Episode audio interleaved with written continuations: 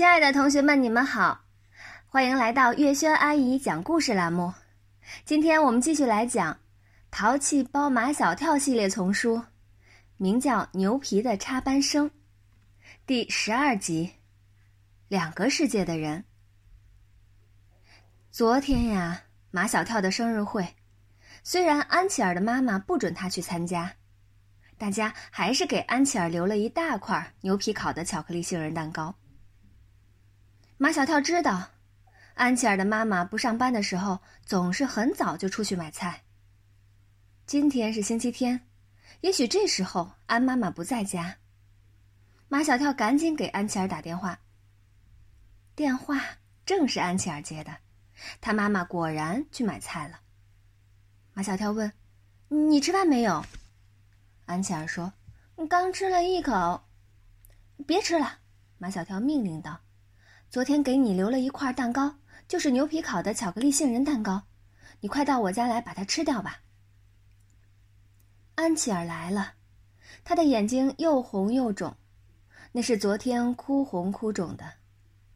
盼了好久的马小跳生日会，结果因为牛皮，他妈妈坚决不准他去马小跳家，他哭了好久好久，哭着哭着就睡着了。安妈妈把他叫醒。他又接着哭。马小跳问他什么时候才停止哭的，安琪儿说大概下午五点钟的样子。马小跳说：“哦，正是生日会结束的时候。”马小跳把蛋糕拿出来给安琪儿吃，安琪儿要跟他一块儿吃，我不吃。马小跳说：“这是给你留的。”是你专门为我留的吗？不是的。马小跳实话实说：“是大家留给你的。”安琪儿说：“她不吃了，她要回家了。”马小跳不明白，安琪儿刚才还高高兴兴的，为什么突然就不高兴了？马小跳还有重要的话要跟安琪儿说：“你送我的那个礼物。”安琪儿又高兴了。你喜欢吗？马小跳还是实话实说。是牛皮喜欢。安琪儿又不高兴了。哦，是牛皮喜欢。马小跳问安琪儿：“能不能绣一个牛皮的名字送给牛皮？”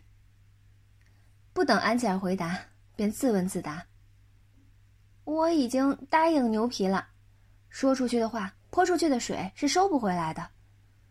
这关系到中国人的诚信问题。”关系到国际影响的问题，你知道吗？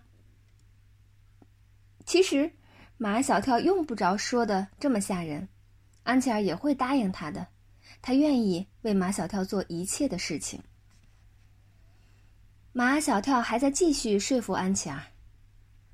再说了，牛皮才两个字，马小跳三个字，而且牛皮的笔画比马小跳的笔画简单多了。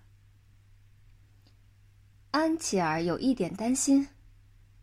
被我妈妈发现了怎么办？你绣我的名字，怎么不怕被你妈妈发现？我也怕。安琪儿说：“我是把房间门关上，每天绣一个笔画。马小跳一共有十九个笔画，所以我绣了十九个晚上。”马小跳说。你给牛皮绣的时候也把房间的门关上。再说了，你妈最讨厌的人是我。不是的，以前我妈最讨厌的人是你，现在我妈最讨厌的人是牛皮。马小跳已经把前几天安妈妈到他家兴师问罪的事情忘得一干二净。他只是觉得安琪儿的妈妈不可理喻，讨厌他马小跳还说得过去，因为。他们两家是邻居，从小他看马小跳就不顺眼，可人家牛皮从遥远的美国来，跟他一无冤二无仇，凭什么讨厌人家呀？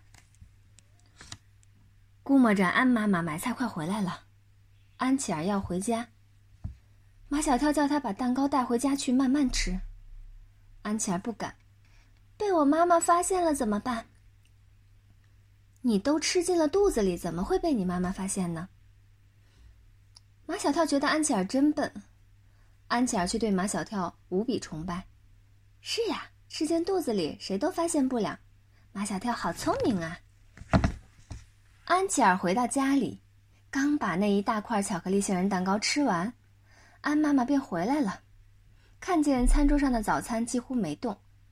安妈妈问安琪儿：“你为什么不吃早餐？”安琪儿刚说完：“我不想吃。”便打了一个饱嗝。幸好安妈妈正在往冰箱里放东西，没听见安琪儿在打饱嗝。你必须吃。安妈妈厉声教训安琪儿：“俗话说，一日三餐，早餐是金，中餐是银，晚餐是铁。你该知道早餐有多重要了吧？”我不饿，不饿也要把牛奶喝了。安妈妈把一杯牛奶倒到。端到安琪儿的嘴边，你看你这个个子这么矮，不喝牛奶怎么长得高？安琪儿又打了一个饱嗝，他也想长高，可实在喝不下去。刚才那一大块巧克力杏仁蛋糕，本来他是不想吃的，但为了不辜负马小跳，他费了好大的力气才吃进肚子里。安琪儿，你一定吃了别的东西。妈妈，你怎么知道的？对付安琪儿这种女孩子，真是不费吹灰之力。安琪儿却搞不懂了，怎么吃进肚里的东西，她妈妈也能发现呢？难道她妈妈比马小跳更聪明？安琪儿很快向她妈妈坦白了，她吃了一块巧克力杏仁蛋糕。安妈妈清楚的记得，牛皮曾经给安琪儿送过她烤的巧克力杏仁蛋糕，所以她一听安琪儿说。巧克力杏仁蛋糕，安妈妈如临大敌，脸色都变了。那个叫牛皮的又来了。不，他没有来。那蛋糕是从哪儿来的？马小跳给我的。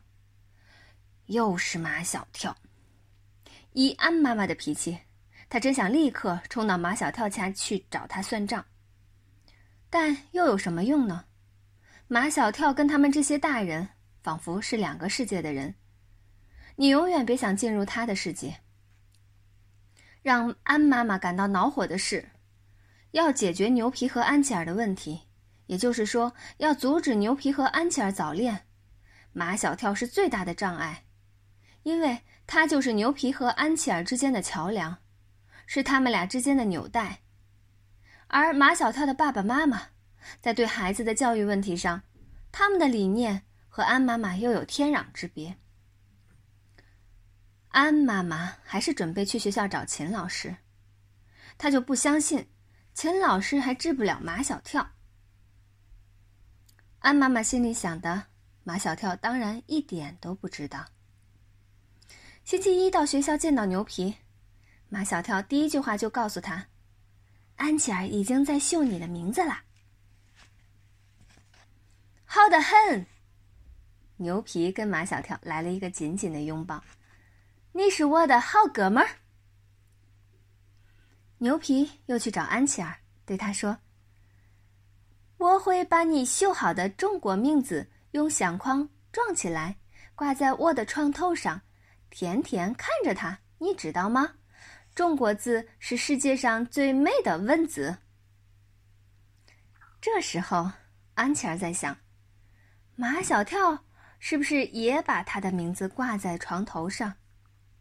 安琪儿，你为什么不说话？我妈妈不准我跟你说话。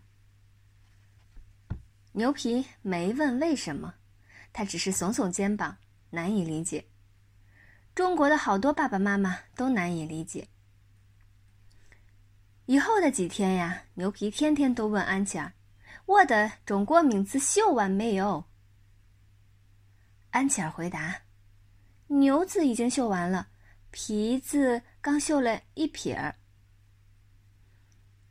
当安琪儿在绣皮字的最后一捺时，被他妈妈发现了。这集故事我们就讲完了，感谢大家的收听，下一集我们再见。